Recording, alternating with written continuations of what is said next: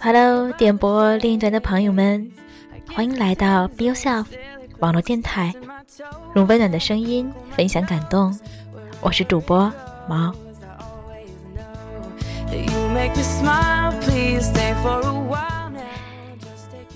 不知道电波另一端的你，最近过得怎么样？生活有没有太艰辛？工作有没有太累？不知道你是不是偶尔也会抱怨一下，为什么生活如此的不如意？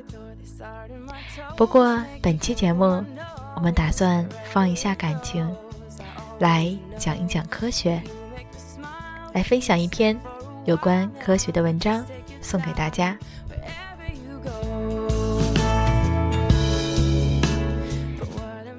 美国一个跨科学团队今年完成了一项对资源稀缺状况下人的思维方式的研究。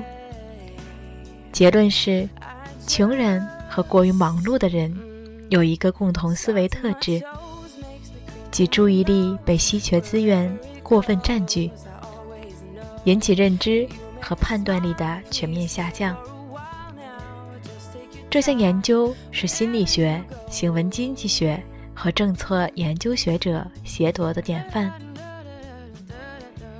研究的主导者是哈佛大学终身教授穆莱纳森。他二十九岁时就因出色的行为经济学理论，获得麦克阿瑟天才奖五十万美金。主要合作者是普林斯顿大学的沙菲。研究成果最早在美国阿斯彭论坛上作为演示，论文发表于美国科学杂志。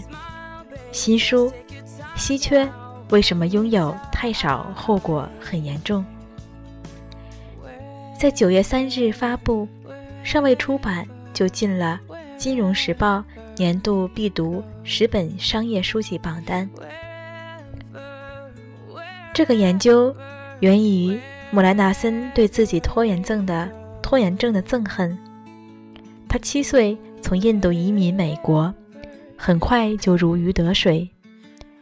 哈佛毕业后，在麻省理工学院任教，获麦克阿瑟天才奖后，被返聘为哈佛终身教授。而立之年就几乎拥有一切，他觉得。唯一稀缺的就是时间，脑袋里总有不同的计划，总想把自己分成几份去多任务执行，结果却常常陷入过分承诺无法兑现的泥潭。一般人遇到这个问题，会去找各种时间管理圣经反复研读，但天才。穆莱纳森把正在做的国际扶贫研究和自己的问题联系起来，竟发现他和穷人的焦虑惊人的类似。穷人们缺少金钱，他缺少时间。两者内在的一致性在于，即便给穷人一笔钱，或给拖延者一些时间，他们也无法很好的利用。在长期资源、钱、时间、有效信息等等贫乏的状况下，人们对稀缺资源的追逐已经垄断了这些人的注意力，造成心理的焦虑和资源管理困难。也就是说，当你特别穷或特别没时间的时候，你的智力和判断力都会全面下降，导致进一步失败。研究进一步表明，长期的资源稀缺培养出了稀缺头脑模式。穆莱纳森称之为带宽。一个穷人为了满足生活需要，不得不精打细算，没有任何带宽来考虑投资和发展事宜。一个过度忙碌的人，为了赶截止日期，不得不被看上去最紧急的任务拖累，而没有带宽去安排更长远的发展。即便他们摆脱了这种稀缺状态，也会被这种稀缺头脑模式纠缠很久。穆莱纳森的研究对社会阶层理论和国家政策、技术发展。乃至整个时间管理等问题都有重要的启示。以下是举几例：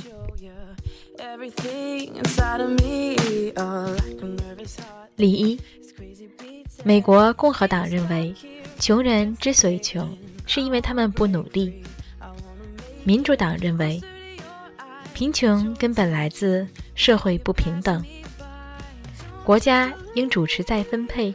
来支持穷人，穆莱纳森却证明两党都错了。穷人不是不努力，而是因为长期贫穷，失去了摆脱贫穷的智力和判断力。这种状况不变，再努力也是白费。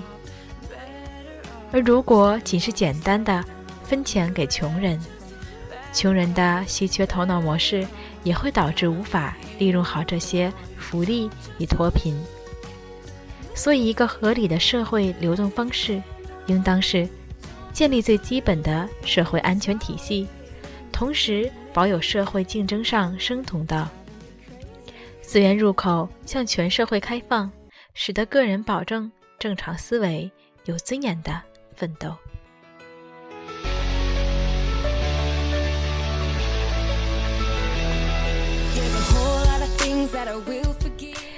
例二，时间不够怎么办？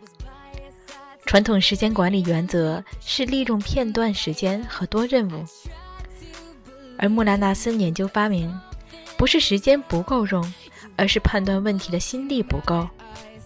利用片段时间或多任务解决方式，反而因分心加强了焦虑，导致无法专心处理主要任务，加剧拖延。解决这个问题最重要的办法是减少多任务干扰，求助外界辅导，分割问题，从而淡化处理问题的焦虑。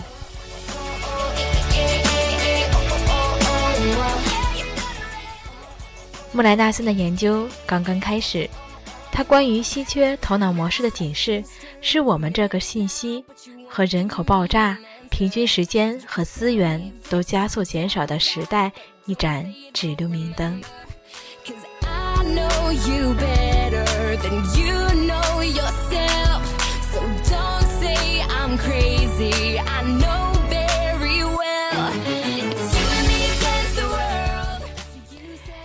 本篇文章选自于清华南都里的哈佛教授的一篇研究发表。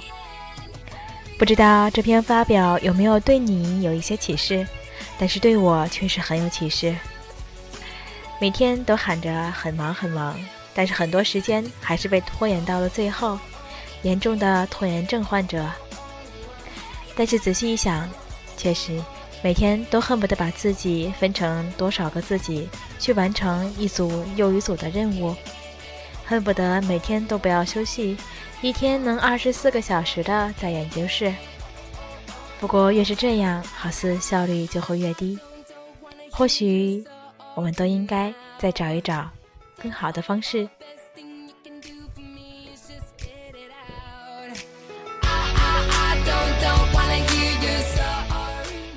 不管如何，让自己生活的快乐一些，才是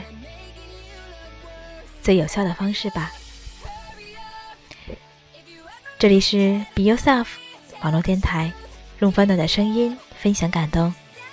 我是主播猫，我们下期节目再见。